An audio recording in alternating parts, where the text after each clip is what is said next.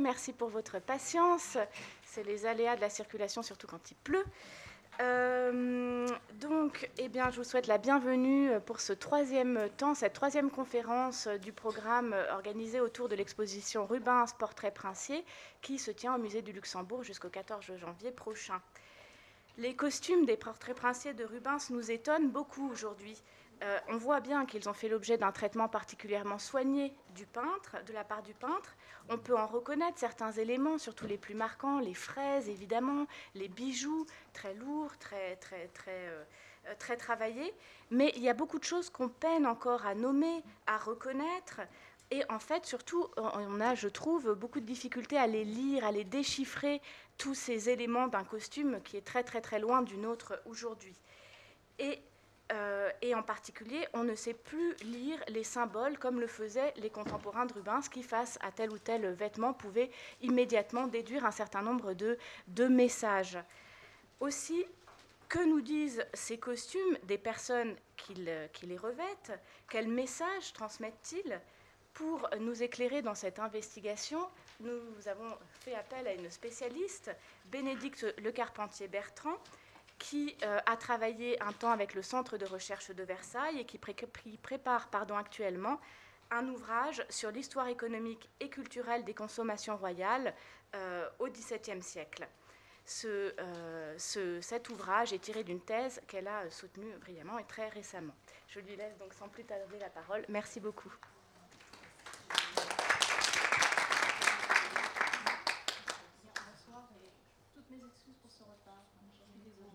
Alors sans plus attendre, euh, essayons un petit peu de commencer à regarder euh, les euh, costumes princiers tels qu'ils apparaissent dans l'œuvre de Rubens.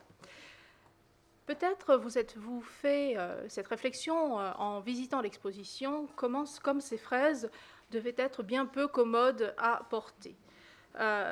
cette exposition offre l'occasion de s'attarder sur les portraits princiers, de Rubens principalement, en s'intéressant donc aux costumes que portent les souverains, euh, ou euh, pourrait-on dire aussi au dessous et au dessus euh, du vêtement de cour. Également, nous jetterons un œil sur les rapports qui existent entre les costumes tels qu'ils apparaissent sur les tableaux et les vêtements réellement portés par les princes. En songeant au caractère peu pratique des fraises, nous ne nous distinguons pas en fait euh, totalement euh, des gens du XVIe euh, ou du XVIIe siècle. Un grand chroniqueur de l'époque, Pierre de l'Étoile, n'écrit-il pas à la fin du XVIe siècle, à voir la tête d'un homme sur ses fraises, il semblait que ce fût le chef, la tête, de Saint Jean sur un plat. D'autres ont, ont décrit les immenses fraises espagnoles comme autant de roues de charrette. Il est vrai que euh, les portraits de Rubens euh, évoquent effectivement ces images.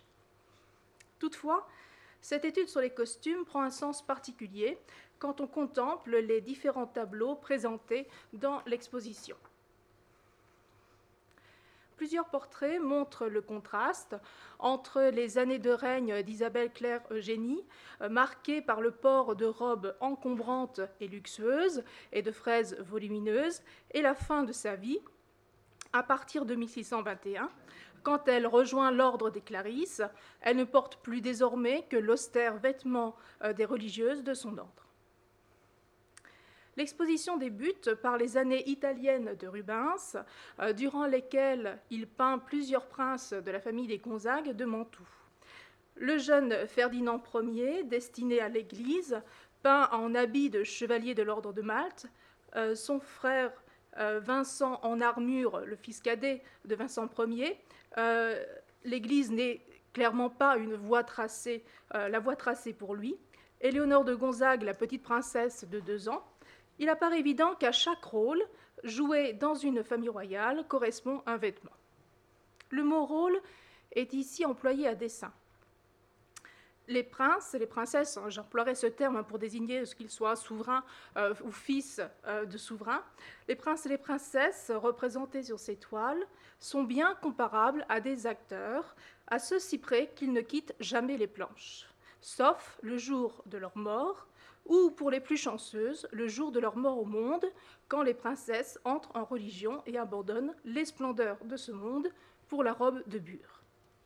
Comme sur une scène de théâtre, ces acteurs du pouvoir jouent leur rôle et leurs vêtements les rend immédiatement reconnaissables du public.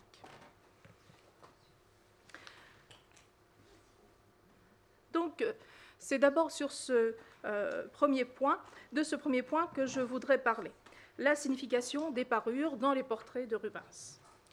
Le luxe de ces parures me mènera à essayer de tenter de soulever le bord de ces riches vêtements pour comprendre comment, euh, comment ces vêtements étaient confectionnés. Puis nous tournerons nos regards vers les silhouettes féminines euh, pour essayer de saisir, mesurer les contraintes qui pèsent sur les princes et les princesses. Avant euh, de faire de même avec les corps masculins, qui n'étaient pas moins contraints, euh, et même sans doute l'étaient davantage.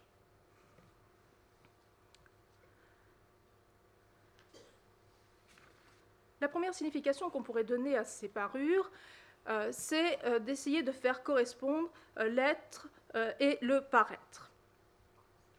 La naissance d'un garçon dans les sociétés du XVIIe siècle était toujours un grand événement. La naissance d'un deuxième garçon l'était également, et la coutume conduisait souvent euh, à le destiner à l'Église. C'est ainsi que Ferdinand de Gonzague, euh, né euh, après le premier fils du couple ducal de Mantoue, François, est représenté donc sur ce portrait, vêtu d'un habit de l'ordre de Malte, un vêtement noir orné d'une grande croix blanche, la croix de l'ordre de Malte hein, que l'on reconnaît, avec ses quatre branches et ses huit pointes. Son autre frère Vincent, euh, Vincent II, donc troisième fils euh, du couple ducal, euh, ne doit pas davantage que le deuxième hériter du duché. Il doit recevoir l'éducation d'un jeune cadet de famille qui implique de s'entraîner à la pratique des armes. Aussi porte-t-il une armure sur le portrait qui est fait de lui. Mais lorsque Rubens le représente ainsi, on pourrait penser qu'il s'agit en quelque sorte d'un stéréotype. On peut même s'étonner euh, qu'un enfant de cet âge, parce qu'il est encore enfant, euh, porte une armure. En réalité, des armures pour enfants étaient bien, euh, existaient bien, elles étaient bien fabriquées et même réellement portées. nous avons plusieurs témoignages, par exemple, concernant Louis XIII. La jeune Éléonore de Gonzague est représentée, elle, alors qu'elle est encore une toute jeune enfant, à presque encore un bébé, mais elle est déjà vêtue, comme le veulent les usages du temps, comme une femme adulte. Elle porte une première robe verte, ornée de euh, cinq galons d'or qui remontent le long des lisières euh, de cette robe, avec une robe de dessus, rouge, ornée d'une série de boutonnières en or, savamment travaillée, un col blanc en broderie, ajouré, si on regarde les détails, euh, cette broderie est noire et blanche. Elle porte un collier ras du cou en perles et une grande chaîne en or en sautoir. La part laissée à l'enfance dans la tenue que porte cette petite fille est au fond minime. Tout au plus, remarque-t-on sur sa manche une broche de pierreries et de perles, euh, ornée d'un singe tenant ce qui peut être un miroir à main. Étant donné le jeune âge de la princesse, la signification de euh, ce portrait n'est pas la même que euh, d'autres portraits réalisés de jeunes princesses âgées de 13, 14 ou 15 ans. Le portrait de la très jeune Éléonore a probablement été envoyé à des membres de la famille de Gonzague, par exemple à Marie Médicis. Nous avons plusieurs témoignages euh, dans sa correspondance. Elle était la tante de la petite fille et en tant que reine de France, elle faisait partie de ces membres de la famille avec lesquels il fallait entretenir les relations. Des échanges de portraits semblables sont fréquemment euh, mentionnés et euh, sont attestés. Cette promenade parmi les costumes de quelques jeunes princes, acteurs de pouvoir, pourrait se prolonger en contemplant par exemple le portrait euh, de Philippe IV d'Espagne, les portraits du couple archiducal, donc Albert et Isabelle Claire-Eugénie, du couple royal de France, Louis XIII et Anne d'Autriche, ou encore de la reine douairière Marie de Médicis. À chaque fois, on retrouverait les mêmes mises en scène. Sur un fond architectural décoré de colonnes, de lourds rideaux de velours rouge, le prince ou la princesse pose, assis ou debout. Les femmes sont représentées à côté, assises pardon, euh, dans un fauteuil ou euh, debout, appuyées contre le fauteuil, comme dans le portrait euh, d'Isabelle Claire Eugénie, devant une riche tenture.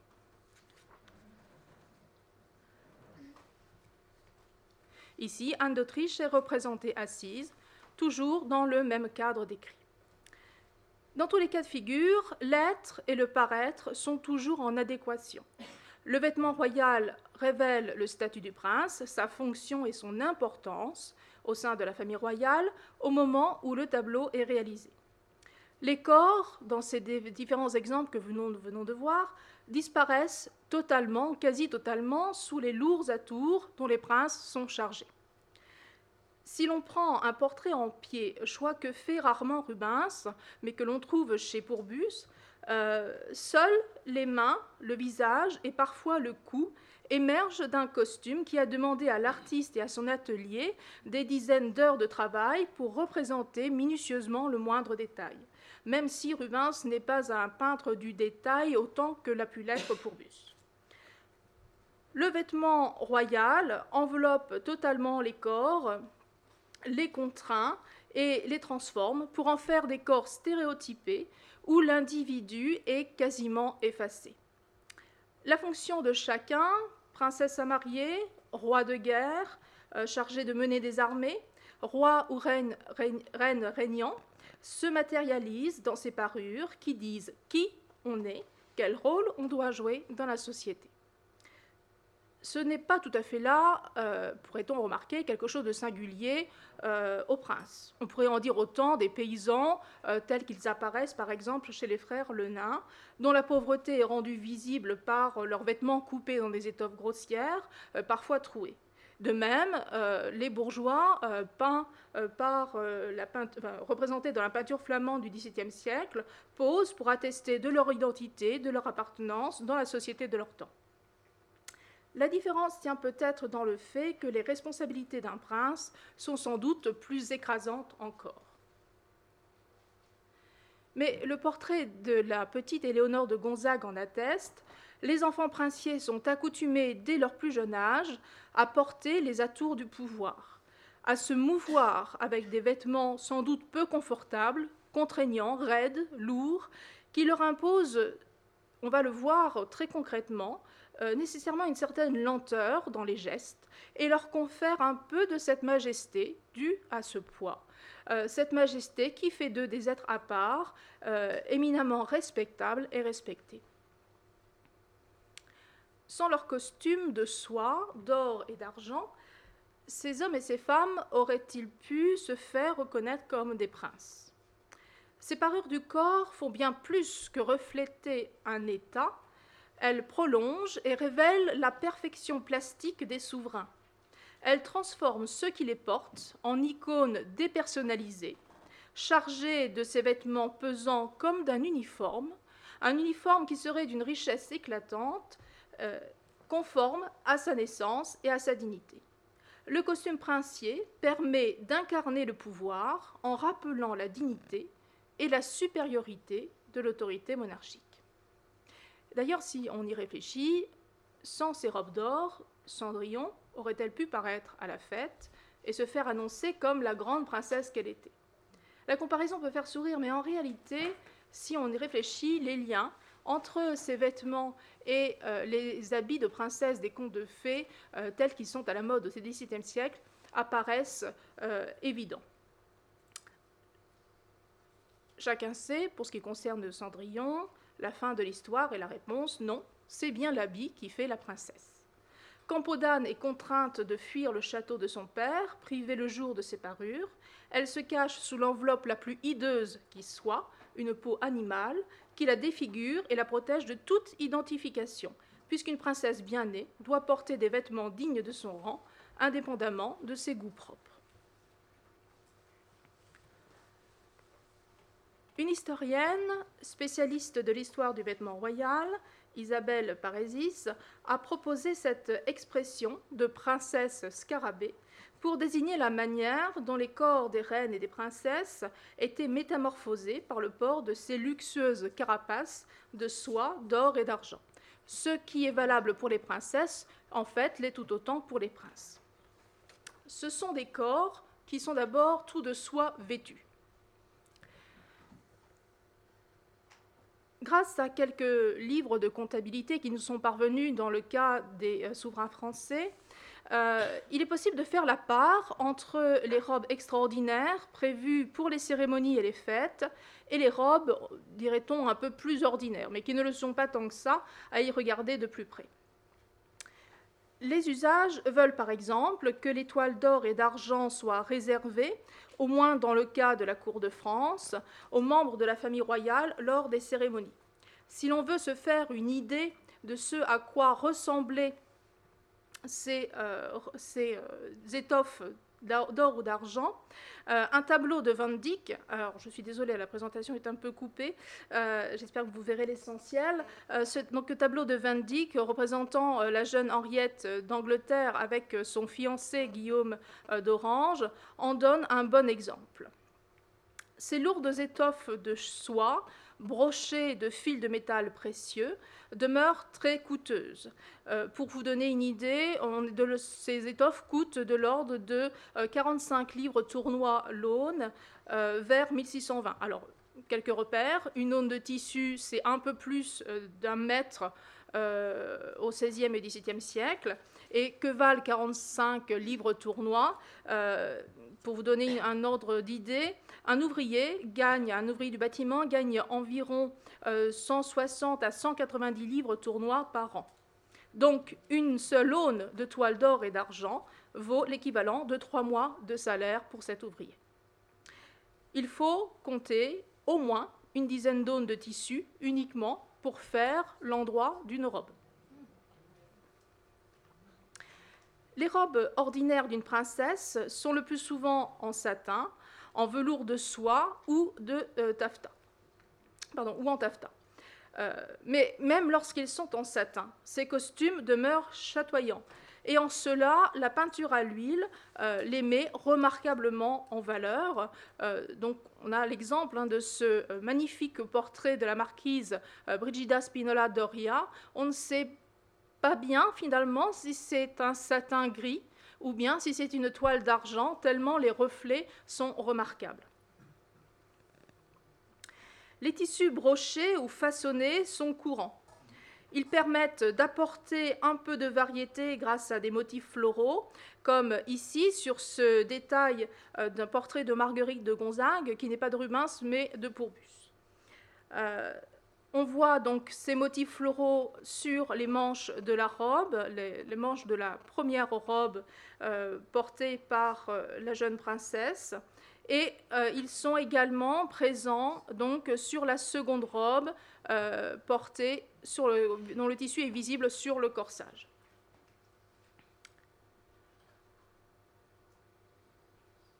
Ces robes représentées sur les portraits ne sont pas nécessairement différentes euh, des robes réellement confectionnées. C'est l'image, c'est l'idée qu'on aurait pu se faire en voyant ces portraits. C'est trop beau pour être des robes réellement portées ou fréquemment portées.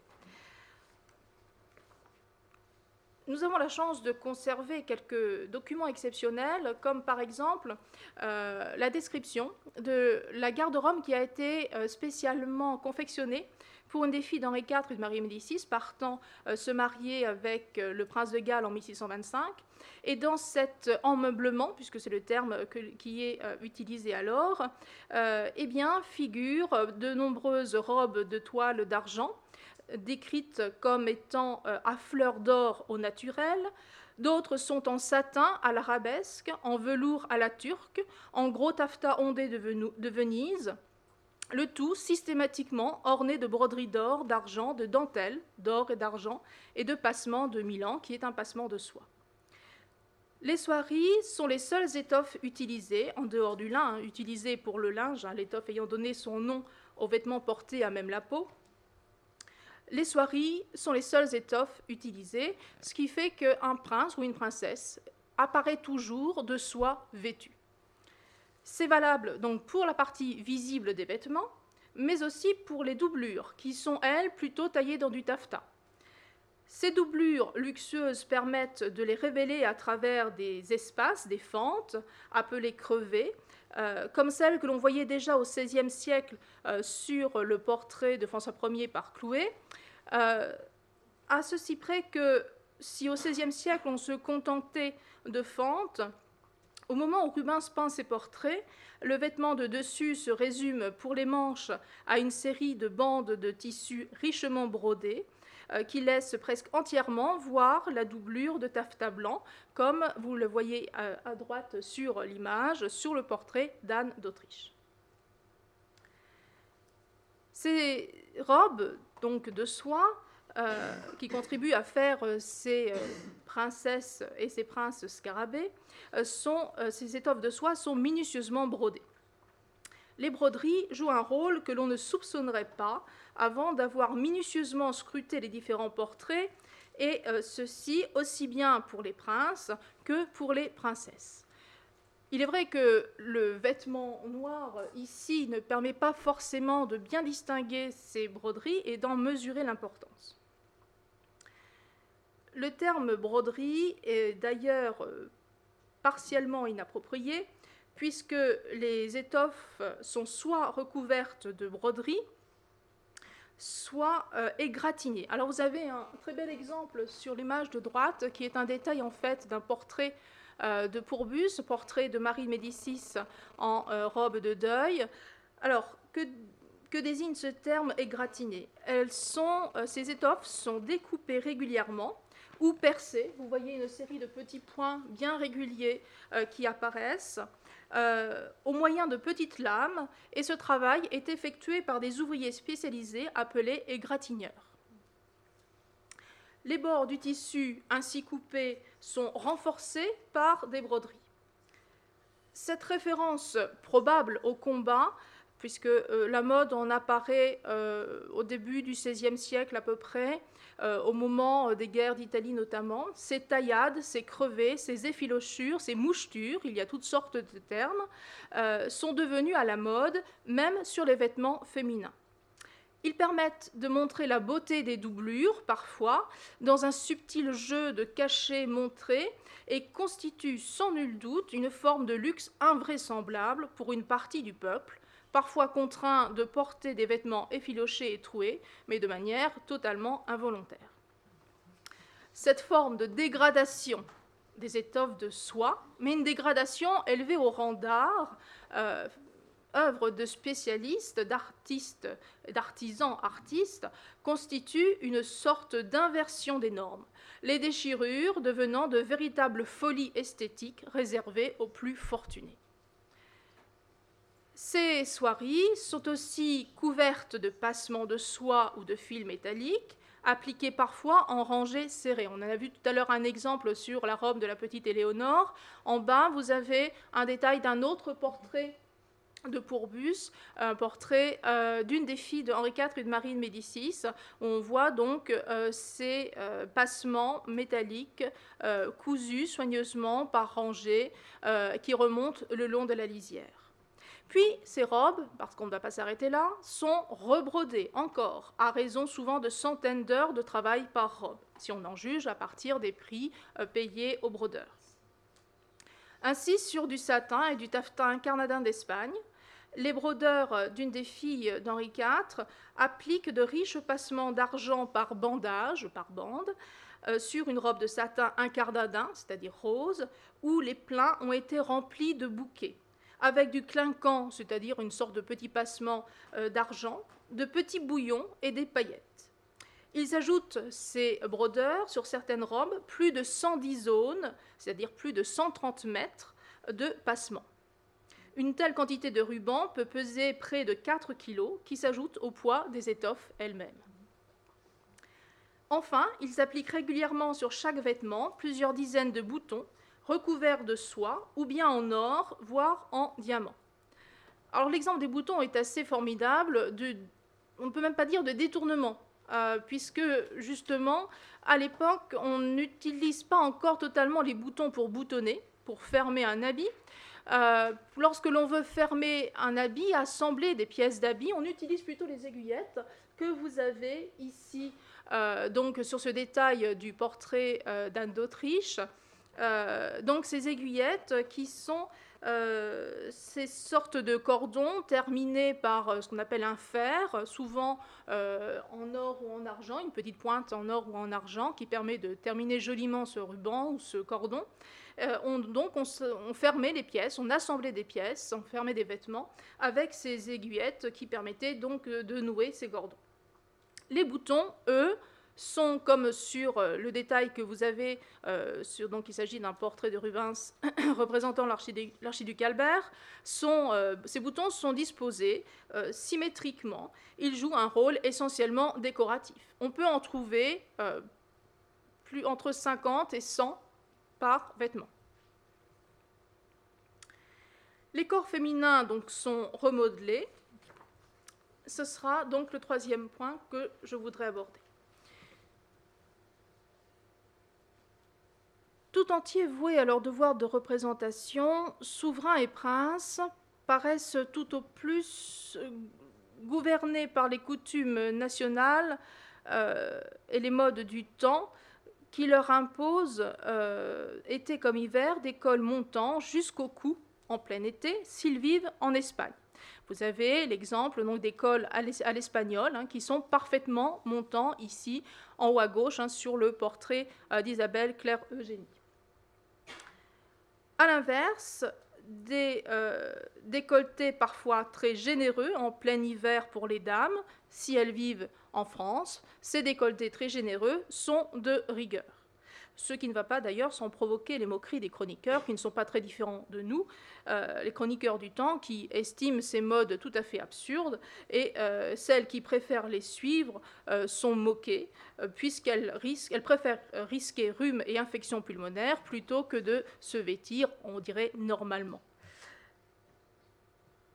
À droite, vous avez en haut à droite donc un modèle de col intermédiaire qui est italien, euh, ce n'est pas tout à fait la rigueur du col espagnol parfaitement euh, fermé, il est légèrement euh, échancré sur le cou.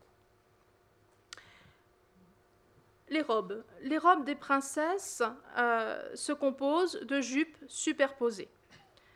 D'un corps, on dirait aujourd'hui d'un corsage, et de manches, souvent amovibles. C'est assez surprenant si euh, parce que l'observation de ces tableaux ne permettrait pas d'imaginer, euh, de manches souvent amovibles en fait, qui sont fixées par des aiguillettes, hein, ces petits cordons dont je parlais tout à l'heure, et la fixation est fréquemment dissimulée par des emmanchures à ailerons. Vous avez le détail ici en haut des manches, hein, c'est en forme, euh, c'est le tissu qui recouvre légèrement le haut de la manche. On désigne donc cela comme étant des emmanchures à ailerons.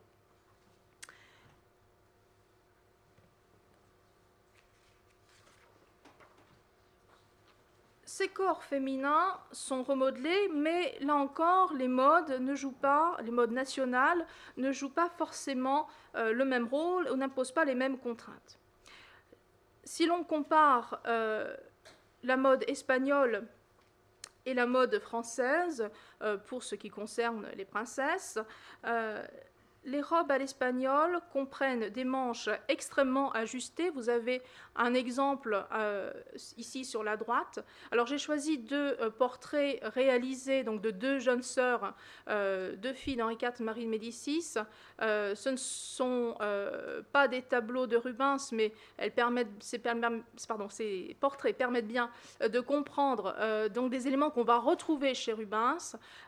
et donc ces deux portraits exactement de la même date euh, offre ici, euh, sans avoir les perturbations des variations de la mode au fil des années, euh, donc à droite, cette mode espagnole avec des, une première robe qui, a, qui, est très resserrée au niveau des, des, bras, avec une deuxième robe portée comme un manteau qui est posée par-dessus.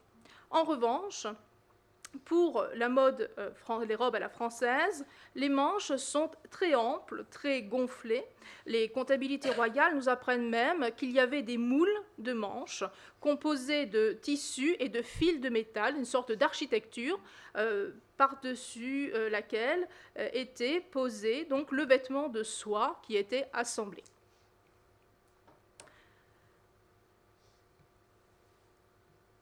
Les saisons ne semblent pas exister puisqu'aucune fourrure n'apparaît dans les vêtements féminins.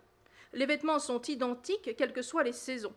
La fourrure n'est alors qu'un accessoire de mode, au moins pour les femmes, peu prisé euh, donc, par euh, la mode féminine au début du XVIIe siècle. Il faut dire que si l'on en croit Antoine de Furtière, il y a une véritable hiérarchie qui existe en fonction des étoffes employées par les uns et les autres. On met alors celui qui est vêtu de soie au-dessus de celui qui n'est vêtu que de camelot, le camelot est une sorte de lainage, et celui qui est vêtu de camelot au-dessus de celui qui n'est vêtu que de serge. C'est une autre sorte de lainage un peu moins prisé.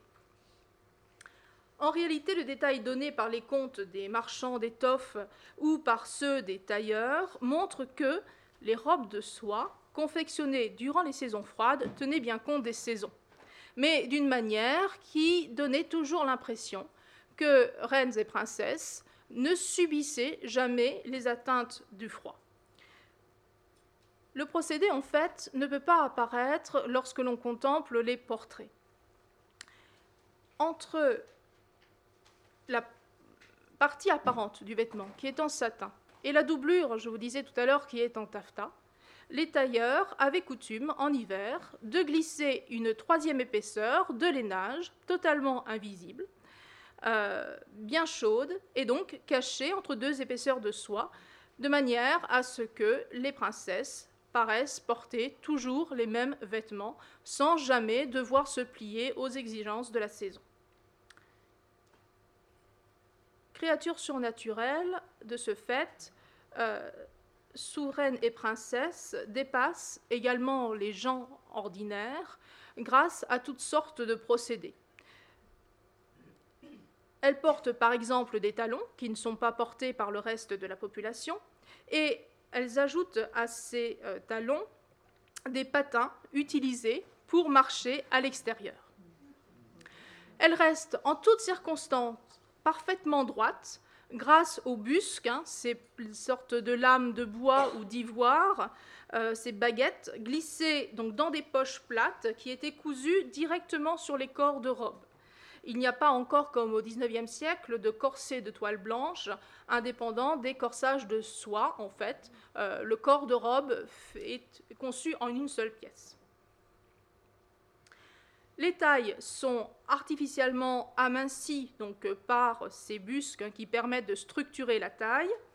Euh, et pendant ce temps, les hanches sont exagérées grâce à l'ajout de vertugadins ou de garde-enfants, garde-enfants, tantôt sorte de bourrelets fixés autour des hanches, sous les jupes, tantôt un jupon, des jupons raidis au moyen de cordes, ce système donne aux jupes une plus grande ampleur sur les hanches euh, et la forme souvent d'un entonnoir renversé et reste plus souple que les crinolines du XIXe siècle. Vous, le voyez assez bien sur l'image de gauche, euh, le mouvement est possible.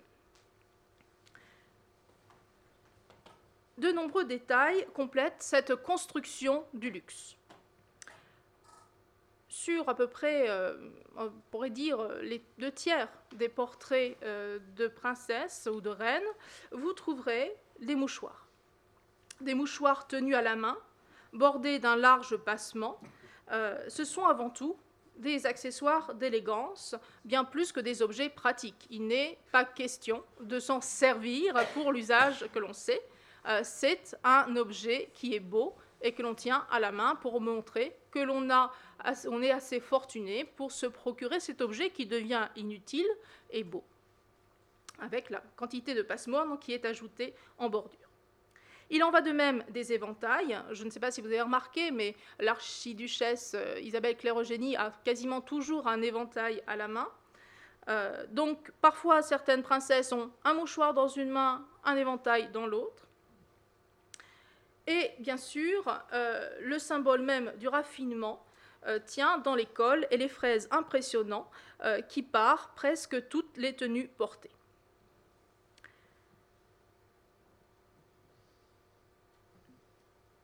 En effet, d'après Antoine de Furtière, ces ornements que l'on va trouver en bordure des fraises ou bien en bordure des euh, manchettes des poignets, sur les mouchoirs. Euh, et lorsque les fraises vont progressivement laisser la place au grand col plat en France dans les années 1620-1630, euh, eh bien, ces dentelles sont essentielles. On juge du mérite des hommes à proportion de la hauteur de la dentelle qui est à leur linge et on les élève par degrés du Pontignac jusqu'au point de Gênes. Rappelons d'abord un petit point.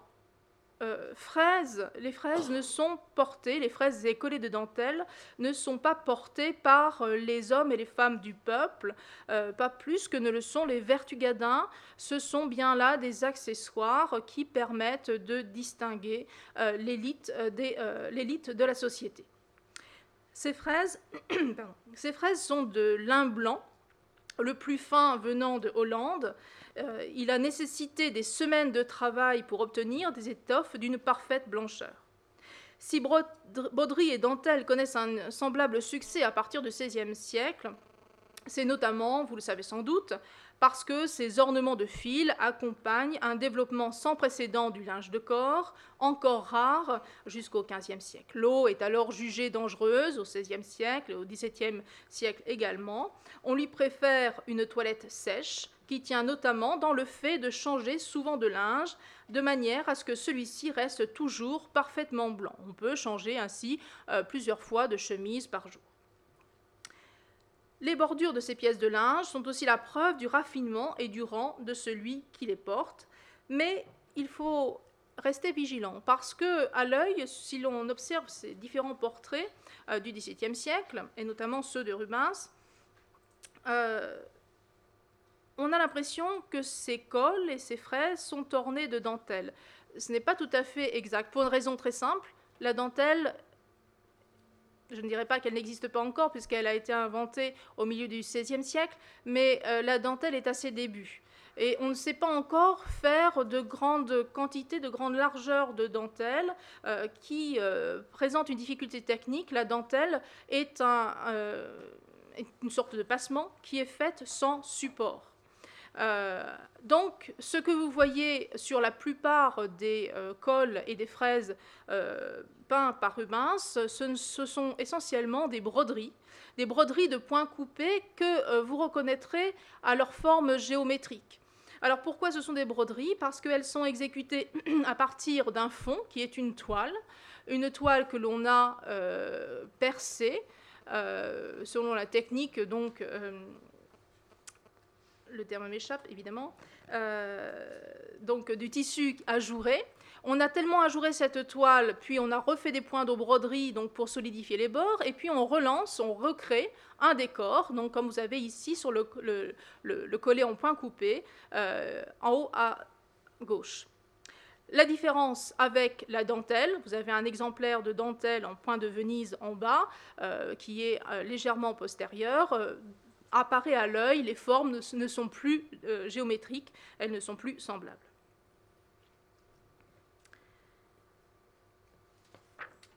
La dentelle, finalement, se limite uniquement aux extrémités, hein, le mot dentelle venant du mot dent, puisque le motif que l'on sait faire, c'est euh, une série de petites dents qui viennent border euh, un tissu un peu à la manière d'un point de feston qui serait retravaillé. Si les fraises connaissent aussi un, grand succès dans cette peinture du début du XVIIe siècle, euh, c'est aussi pour des raisons techniques extrêmement simples. L'amidonnage, par exemple, n'a été découvert que vers 1560. Or, l'amidonnage est essentiel pour donner la raideur souhaitée à ces cols, qui provoquent bien des moqueries. Euh, Thomas euh, Artus euh, auteur de L'île des Hermaphrodites, un ouvrage satirique des années 1600, montre ainsi les courtisans d'Henri III tentant en vain de manger des petits pois avec des fourchettes, ce qui en soi est un premier exploit. Mais c'est un exploit d'autant plus grand qu'ils sont obligés d'allonger le cou à cause des imposantes fraises qui rendent l'opération quasiment impossible, les petits pois finissant immanquablement par atterrir dans la fraise. L'amidonnage permet donc de donner la forme de gros plis ronds appelés gaudrons, euh, comme ceux que l'on voit sur les portraits d'Isabelle Claire Eugénie. Cette recherche, enfin du raffinement extrême, euh, est complétée par un emploi abondant de perles de pierres précieuses, comme vous pouvez le voir ici sur la chevelure de l'archiduchesse. Euh, ces perles et ces pierres précieuses sont généralement ajoutées donc, dans la coiffure, sur le costume, euh, sous forme de sautoir et de ceinture. On a un peu abandonné au XVIIe siècle l'usage qui voulait, comme au siècle précédent, euh, l'usage qui consistait à incruster, à fixer directement les pierreries sur les vêtements. Les pierreries sont majoritairement donc euh, ajoutées sous forme de colliers, de sautoirs ou de pendentifs. Toutefois, on garde bien sûr l'incrustation de fils d'or sur les étoffes elles-mêmes. Je parlais à l'instant des chevelures ces chevelures qui nous paraissent finalement assez naturelles, euh, en réalité étaient extrêmement composées. Elles étaient composées puisqu'on ajoutait des postiches, et non, il n'y avait pas que les hommes qui portaient des perruques, les femmes portaient aussi euh, des perruques, euh, ou en tout cas des éléments de cheveux, de cheveux qui n'étaient pas les, leurs, qu'on ajoutait, qui étaient fixés parfois sur des arceaux métalliques. On y ajoutait également des rubans et euh, diverses épingles ornées de bijoux, des euh, diadèmes également. Euh, les Espagnols ont par exemple un vocabulaire que l'on n'arrive pas forcément d'ailleurs à percer pour certaines parures précieuses qui étaient destinées à la tête. Donc il y a tout cet ensemble de pierreries, de cheveux vrais, de cheveux faux ajoutés, de fils de métal qui permettent donc de composer euh, ces euh, coiffures assez extraordinaires.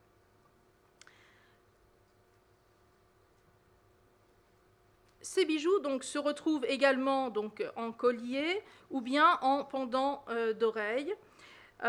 pour vous donner un ordre d'idée, on peut compter jusqu'à 900 livres tournois. Hein, je vous laisse toujours euh, en mémoire ces 160, 190 livres euh, tournois hein, pour un salaire annuel d'un ouvrier du bâtiment. Il faut compter donc 900 livres environ pour une chaîne d'or garnie de diamants. Sans doute plus encore pour ce modèle que porte Anne d'Autriche euh, dans le portrait qu'en fait Rubens dans les années 1620, puisque cette chaîne comprend de nombreuses perles de très grande taille. Et petit détail, s'il est pierreries qui apparaissent ici, les diamants paraissent sombres, il est probable qu'ils aient été montés sur des fonds d'émaux euh, noirs. On pensait à l'époque que cela rajoutait de la beauté aux diamants. Ces diamants sont très nombreux, mais l'existence de ces pierreries euh, n'est pas une fin en soi. Euh, on attribuait aux diamants des vertus talismaniques. Euh, on pensait que le prince qui les possédait était le maître des secrets de la nature, une sorte de mage dont les savoirs renforcent l'emprise sur les hommes qu'il gouverne. C'est une sorte de magie blanche euh, de croyance qui va s'estomper au fur et à mesure du XVIIe siècle, mais il va en rester cette passion des souverains pour les pierreries et les collections de pierreries. Dans tous les cas, là encore, on peut se poser la question de la réalité de ces bijoux. Est-ce que ceux qui sont représentés sur ces portraits existaient vraiment? Alors, il se trouve que, là encore, toujours euh, une source que j'ai évoquée, euh, l'emmeublement, le, garde-robe en quelque sorte d'Henriette Marie de Bourbon en 1625, indique qu'elle a emporté parmi ses bijoux une croix de diamant de six euh, boutons et trois grosses perles en pendeloque. Or, dans le portrait que fait Pourbus d'elle quelques années auparavant, on trouve effectivement une croix de diamant et euh, ornée donc de perles. On a bien nos trois perles en pendeloque. Donc, il y a sans doute de fortes ressemblances entre les bijoux tels qu'ils étaient représentés et ceux qui existaient et pour lesquels nous avons quelquefois la chance d'avoir les prix. Dans euh, l'ensemble, ces accessoires, qu'il s'agisse de fraises imposantes, d'éventails ou de toute autre chose, ne sont pas seulement des instruments de luxe. Ils permettent aussi de se protéger euh, des regards. Sur ce point, la mode espagnole, assez curieusement, telle qu'elle apparaît au moins dans les portraits officiels, dévoile plus la tête des femmes que ne le fait la mode française, qui implique le port d'une coiffe et d'un long voile, comme ceux que porte Marie de Médicis dans le portrait inachevé réalisé par Rubens. On voit par exemple ici donc la coiffe avec vers l'arrière les euh, coquilles qui étaient ajoutées à la coiffe. Euh, donc tout ça fait un ensemble euh, de têtes complété par un long voile noir qui est un peu la coiffe que portaient les jeunes filles, les femmes et les veuves dans la société des, des années 1610-1620 à peu près.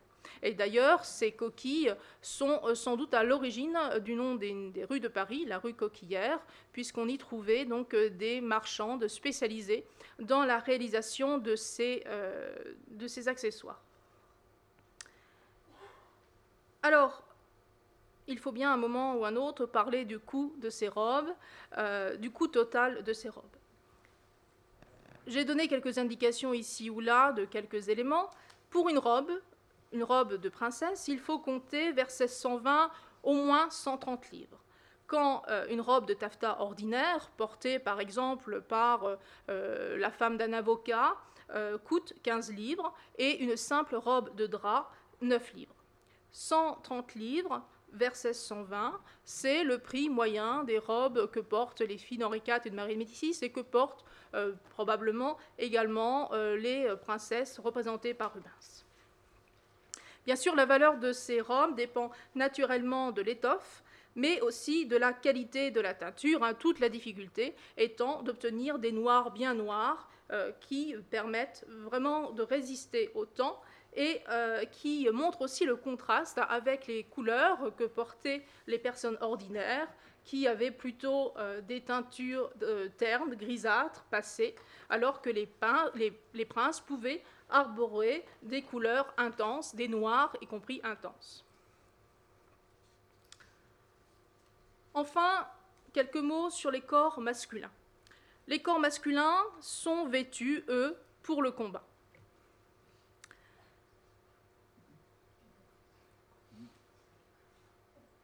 Ici, nous avons donc un portrait de l'archiduc Albert non pas en armure, mais vous allez voir, ce costume est fait pour porter l'armure.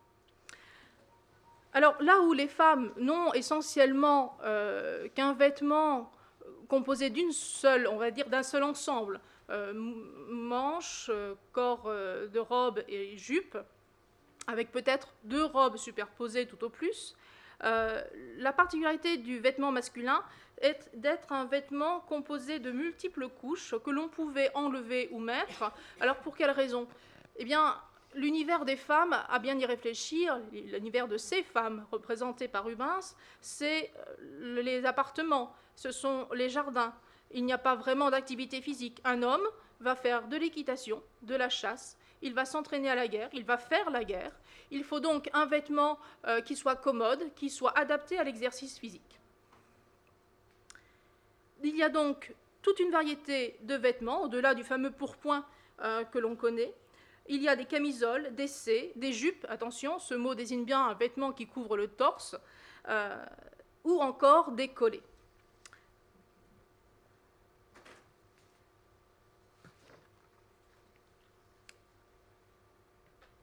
Si l'on regarde de près ces vêtements, bien sûr, euh, on aura remarqué à quel point ils paraissent gonflés sur la partie supérieure du corps.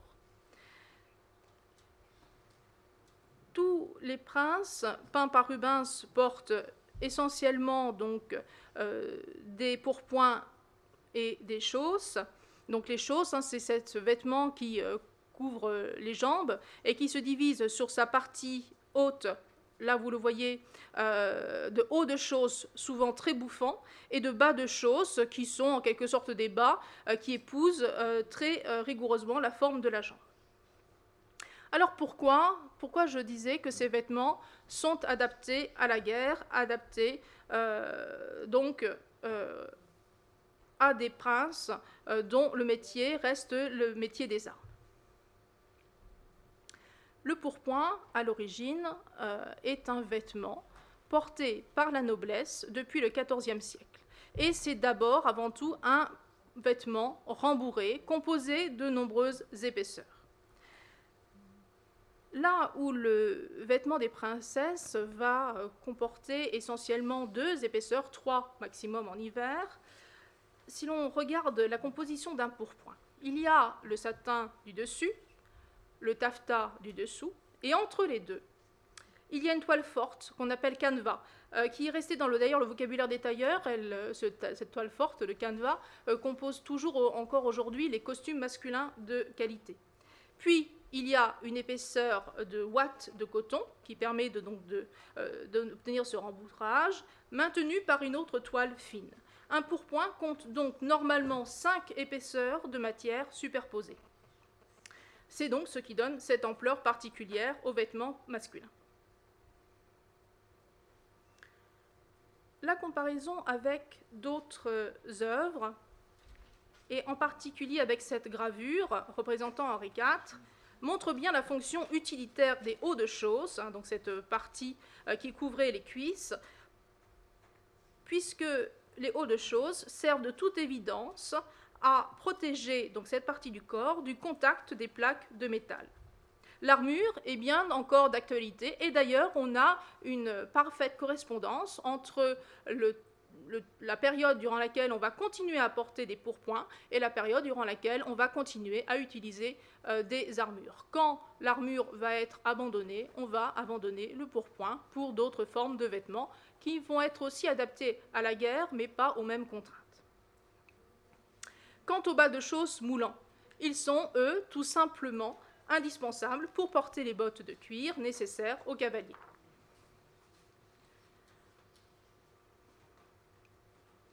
Alors, il ne faudrait pas conclure trop rapidement que, tous ces portraits sont strictement réalistes. Le manteau bleu fleur de lysée doublé d'hermine qu'arbore Louis XIII n'est probablement pas porté par le roi en dehors du jour du sacre, pour lequel un tel manteau est effectivement mentionné dans les comptabilités royales.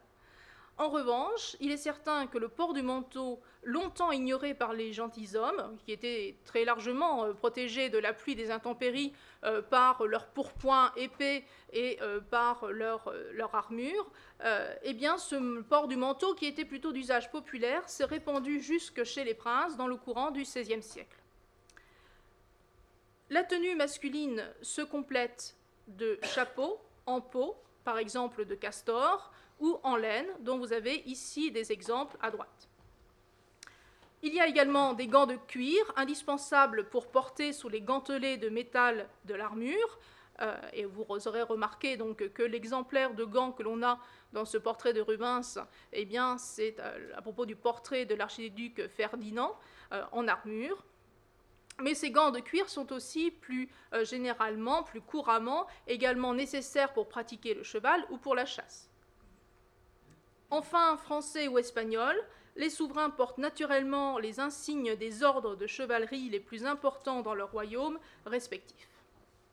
Nous remarquerons donc euh, sur le portrait de Louis XIII le ruban de l'ordre du Saint-Esprit et sur euh, les portraits de l'archiduc Albert ou bien de Philippe IV la chaîne de l'ordre de la Toison d'Or, dans le cas donc des Habsbourg.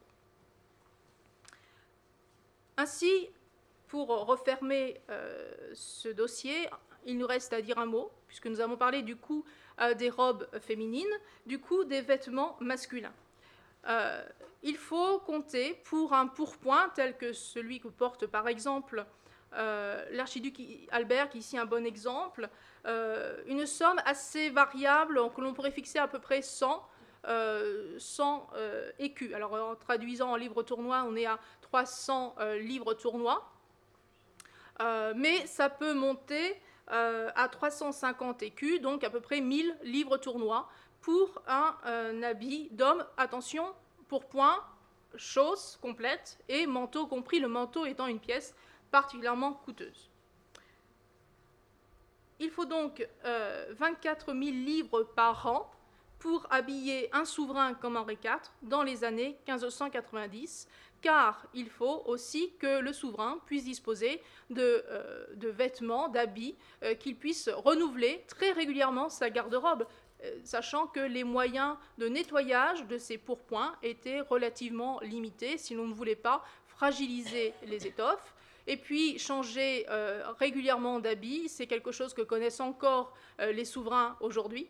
Hein, cela fait souvent les commentaires des journaux, mais c'était déjà une nécessité euh, ce qui fait que si l'on regardait très attentivement les différents portraits de l'archiduc Albert, il serait euh, absolument euh, évident et certain qu'on ne trouverait jamais deux fois le même costume. cette abondance de costumes est une nécessité de la splendeur royale ou princière. Le parcours qu'offre cette exposition, donc à travers les cours européennes, montre qu'en matière de luxe, les années 1600 ont marqué un certain tournant. Bien que la tradition, du luxe soit ancienne dans les cours européennes. Les portraits montrent princes et princesses dans des habits de satin, chamarrés d'or, d'argent, de perles et de pierreries. Or, dans les contes de fées dont la mode est lancée à la fin du XVIIe siècle dans les salons parisiens, euh, diamants et rubis dominent, écho au début du siècle, qui fait un peu alors figure d'âge d'or perdu. Alors que l'âge de la magnificence a passé, remplacé par celui de l'élégance.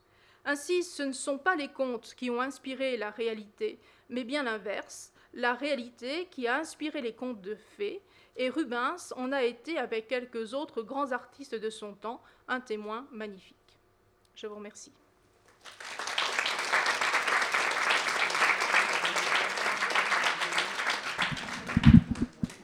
Il y a des questions dans la salle Moi, j'aurais simplement une toute petite question, que j'en profite. Euh, qui Ah, excusez-moi. Simplement, je vais la poser très très rapidement. En fait, euh, qui, comment dire, non pas décider des modes, mais comment, enfin, comment se passaient les évolutions? Est-ce qu'on est peut le savoir? Alors, il y, a plusieurs, il y a plusieurs facteurs qui peuvent entrer en jeu. Euh, un des facteurs principaux, j'aurais tendance à dire, ce sont les évolutions techniques liées au savoir-faire en matière de, tissus, de fabrication des étoffes. Euh, et sachant qu'un des enjeux euh, dans l'évolution des modes a été de savoir fabriquer nationalement l'ensemble des étoffes portées par les princes.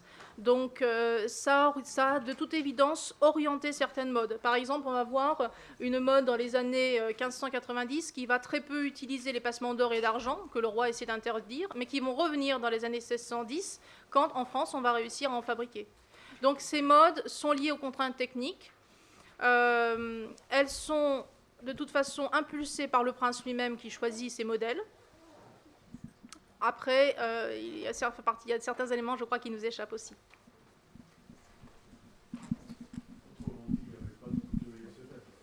Non, il faut attendre, il faut attendre de Rosebertin le XVIIIe siècle pour avoir les premiers grands noms. Bonsoir. Je voulais vous demander au niveau des, dentelles, c'était pour les fraises, c'était plutôt de la dentelle au fuseau ou de la dentelle à l'aiguille? Alors, euh, si on quitte un petit peu la période de, Rubens pour se déplacer un peu vers les années 1640, euh, on va, j'aurais tendance à dire surtout trouver la dentelle à l'aiguille. C'est le cas de la dentelle d'Alençon, euh, qui était de toute façon plus estimée que la dentelle au fuseau, qui était une activité, on va dire, laissée aux femmes plutôt des campagnes. Les manufactures qui vont être créées vont reposer, à ma connaissance, d'abord sur la dentelle à l'aiguille ce que vous nous avez montré, le col euh, avec un empiècement en tissu euh, euh, perforé, voilà, ça c'est de la dentelle à l'aiguille, hein, le, le, en haut. c'est fait, fait à l'aiguille. Alors la bordure est faite à l'aiguille, enfin tout, tout, est fait à l'aiguille, mais les formes géométriques que vous avez là sont vraiment caractéristiques du point coupé. et la bordure est faite à l'aiguille, oui. Bonjour, bonsoir. Est-ce que euh, donc il y a deux portraits euh, de femmes en robe de sacre, celui de Marie de Médicis et celui d'Anne d'Autriche. Mhm. Est-ce qu'on pouvait recycler la robe de la belle-mère? Alors, excellente question. Euh, Alors, la, difficulté que l'on a, c'est que de manière générale, euh, on n'a malheureusement pas d'informations sur ce que devenaient ces habits. On sait globalement qu'au XVIIIe siècle, on a des preuves au XVIIIe siècle que ces habits, ordinaires ou extraordinaires, sont redistribués aux serviteurs. C'est une forme de rémunération. On a ça pour Louis XIV. Pour euh, les vêtements extraordinaires, euh, on, ne sait pas, on n'a pas de source qui nous permet de savoir ce qu'ils devenaient. Alors, pour les hommes, pour les rois, euh, ces vêtements été conservés, puisque par exemple quand le roi mourait, on, réutilisait son manteau de sacre pour euh, couvrir sa dépouille. On le réhabillait en, en vêtements, c'est ce qu'on a fait par exemple pour Henri IV. Euh, oui, mais vu les conditions dans lesquelles elle a quitté la France, je ne suis pas convaincue que l'on ait eu le temps de faire suivre son vêtement. Je ne pense pas. Je ne pense pas. Oui. Du lin. C'est du lin. C'est le lin de Hollande étant la meilleure qualité euh, de l'époque. Et les soirées, elles venaient de. Non, euh, elles venaient d'Italie en grande majorité euh, dans les. on va dire jusqu'aux années 1610-1620. la France est est seulement doué à ce moment-là pour faire les passements de soie. On n'a pas encore euh, tout à fait euh, le secret euh, de fabrication des, des grands zonages de, soieries. Ça va venir un peu plus tard. Mais enfin, on a déjà des grandes manufactures importantes à Tours, à Lyon. Et on voit par exemple dans les années 1620, la fille du roi acheter un ensemble en soie, une robe de soie, à un marchand de Tours. Ce qui montre qu'on a une production française mais la majorité venait encore probablement euh, d'Italie. Ça va se renverser dans les années 1650-1660 de manière assez extraordinaire. Alors, on va retrouver un phénomène qui était déjà connu en Italie. Euh, les souverains vont jouer les représentants de commerce pour les manufactures françaises et s'habiller lors des cérémonies de soieries sorties tout droit donc des manufactures qui viennent d'être créées. Euh, et là, ils viennent. on avait tout à fait le même phénomène qui a été observé à la cour des Médicis. Hein. On voit des portraits au XVIe siècle de Médicis euh, qui sont euh, habillés des vêtements de leur manufacture florentine. le portrait sert aussi à ça, hein, à vendre un produit. Et, ah. oui. Alors, euh, ça, je, suis moins experte sur l'origine des pierres précieuses. Euh, j'aurais tendance à dire que ce sont les canaux d'approvisionnement très anciens et classiques, donc euh, via les marchands, les comptoirs arabes d'Asie, par exemple.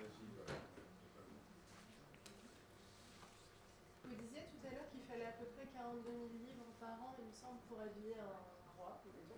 Est-ce qu'on saurait traduire ça en euros en valeur actuelle? Non, parce que le problème, c'est que la, conversion est impossible en fait. Donc en fait, en général, euh, parce qu'il y a beaucoup trop de facteurs qui perturbent la comparaison. Donc en fait, en général, on préfère euh, dire euh, parler du SMIC en quelque sorte de l'époque. ça donne une idée beaucoup plus juste de ce que pouvait, ça pourrait représenter comme, comme montant. ça permet aussi d'établir des échelles de valeur. Par exemple, un brodeur, un brodeur du roi touche quatre fois le salaire de notre ouvrier du bâtiment.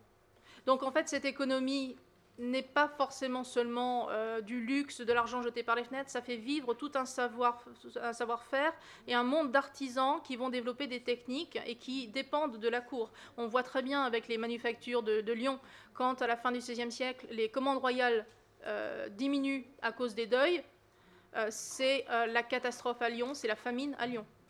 Donc voilà, on a il vaut mieux, je pense, raisonner de manière générale en proportion. C'est plus euh, pertinent de manière générale. Oui. Combien de temps faut-il pour confectionner une très belle robe de, de les, les, délais ne sont pas connus, enfin ne me sont pas connus en tout cas. Euh... Euh? Alors, si, ce que je peux vous dire, c'est que ça devait être relativement rapide. On devait mettre euh, trois semaines, je pense, à peu près. Sachant qu'on a quand même à chaque fois plusieurs tailleurs, euh, plusieurs brodeurs qui travaillent en parallèle et qu'il y a leurs aides qui ne sont jamais mentionnées mais qui existaient nécessairement. pour l'endroit de le lieu de fabrication, il n'y a pas de, d'atelier de, fabrication à l'intérieur des palais. En tout cas, j'en ai pas identifié. Ça se faisait au tout début, par exemple en Espagne, au début du XVIe siècle. Ça ne se fait plus, euh, par exemple en France, au XVIIe siècle. Euh, parce que je pense que c'est un savoir qui s'est externalisé. C'est beaucoup plus commode d'avoir des, artisans qui ont leur propre boutique. Euh, eux, ça leur permet aussi d'avoir à la fois la clientèle urbaine et la, clientèle de la cour.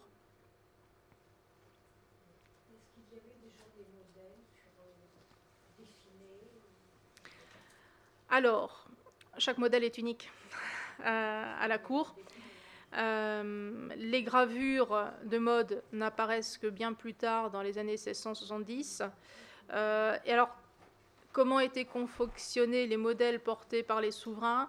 Alors, il semblerait que l'on faisait, que les tailleurs proposaient des sortes de petits modèles euh, des costumes aux souverains qui choisissaient, qui validaient. Euh, on a des exemples hein, de, de petits métrages, on dirait, de satin qui sont utilisés pour faire des modèles qui sont dits avoir été présentés au roi. Donc on voit, euh, aussi surprenant que soit-il, Henri IV choisir son modèle de pourpoint.